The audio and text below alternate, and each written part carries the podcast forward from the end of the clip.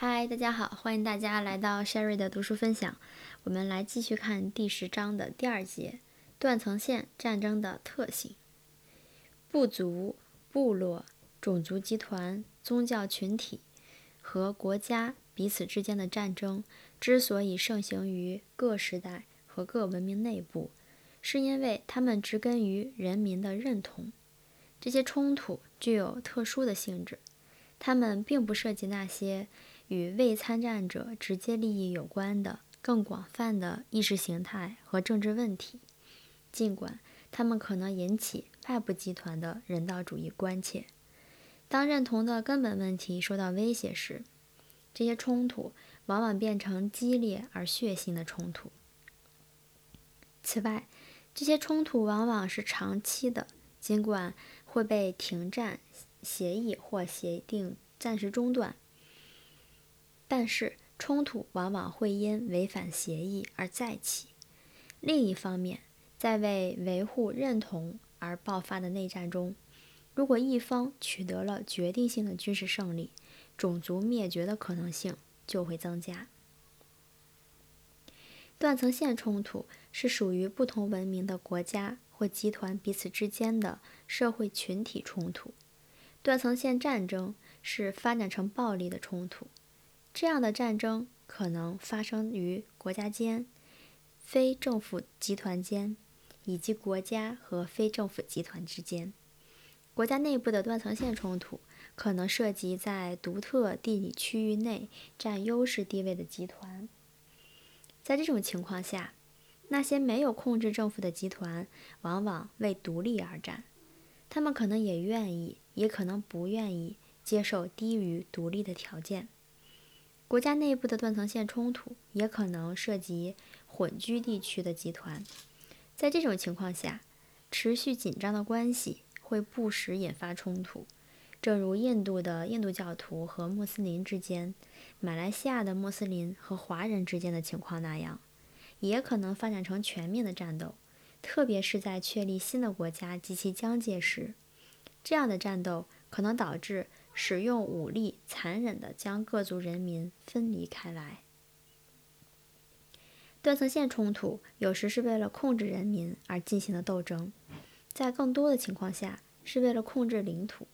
至少有一个参与者的目的是要征服领土，通过驱逐或屠杀其他民族，或二者兼用，即种族清洗，来从这片土地上清除其他民族。这种冲突可能充满了暴力和邪恶，双方都参与屠杀、恐怖主义、奸淫和酷刑。争夺的关键地区往往是强烈象征着一方或双方历史和民族认同的地区，是他们拥有不同侵犯、不容侵犯的权利的圣地，如西岸、克什米尔、纳戈尔诺卡拉巴赫。德里纳河谷和科索沃。一般来说，断层线战争具有一般社会群体战争的某些，但不是全部的特性。它们是由持久的冲突。当它们发生在国家内部时，平均时间可能会比国家间的战争长六倍。由于涉及集团认同和权力的根本问题，他们难以通过谈判和妥协来解决。所达成的协议常常不能为各方所有的派别认可，而且通常不能长久。断层线战争是一种时起时伏的战争，它们可能演变成大规模的暴力冲突，然后又减弱为低强度的战争，或者转化成压抑着的敌意，然后再度爆发。对立的群体认同和仇恨之火。很很少能够完全熄灭，除非通过种族灭绝。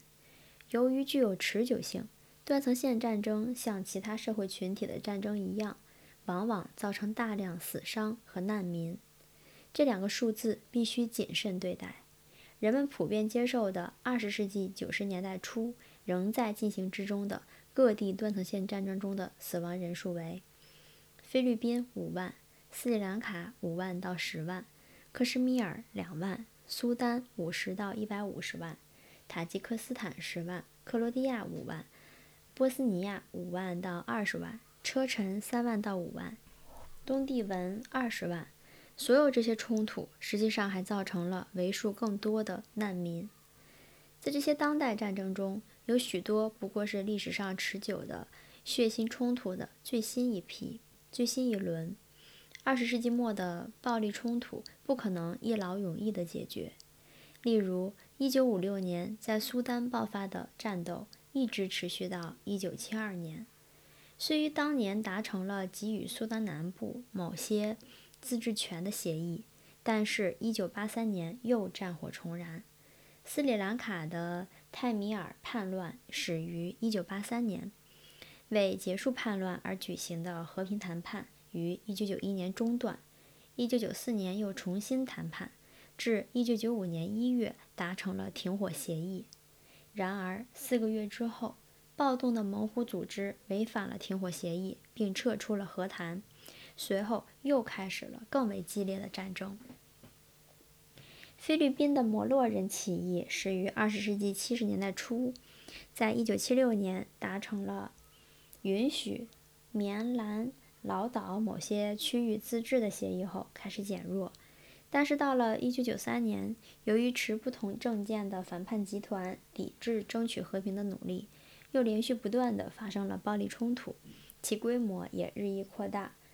伊斯俄罗斯和车臣领导人于95年7月达成了非军事化协议，旨在结束于94年12月爆发的暴力冲突。这场战争一度沉寂下来，但不久又重新爆发。车臣人袭击了俄罗斯人或亲俄罗斯的领导人，俄罗斯对此进行了报复。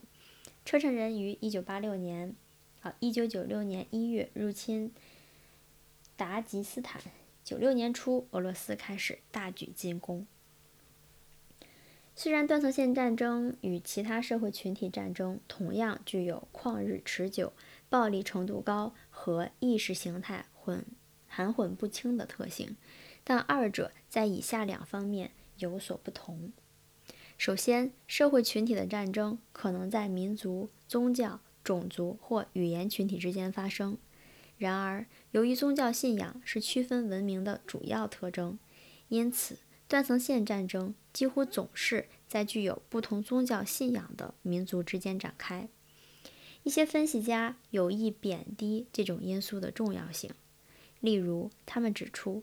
波斯尼亚的塞族人和穆斯林拥有共同的种族特性和语言，在历史上曾和平相处并广泛通婚。通婚面对宗教因素，却用弗洛伊德的小差异自恋情节加以解释。这是一个基于世俗之见的判断。人类几千年的历史证明，宗教不是一个小差异。而可能是人与人之间存在的最根本的差异。断层线战争的频率、强度和暴力程度，皆因信仰不同的神而极大的增强。第二，其他社会群体战争往往具有特定性，因此相对的说不会扩散或卷进更多的参与者。相比之下，断层线战争根据定义。是在作为更大的文化实体的一部分的集团之间进行的战争。在一般的社会群体冲突中，A 集团与 B 集团作战，C、D 和 E 集团没有理由卷入其中，除非 A 集团或 B 集团直接威胁到他们的利益。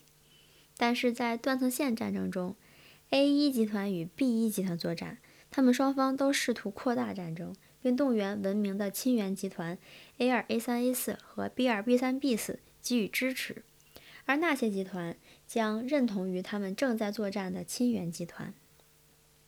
现代世界交通运输和通信技术的发展为这种联系的建立提供了方便，因此断层线冲突便国际化了。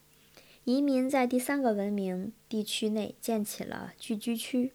通信技术使得对抗的各方面更容易寻求帮助，也使其亲缘集团更容易迅速了解他们的状况。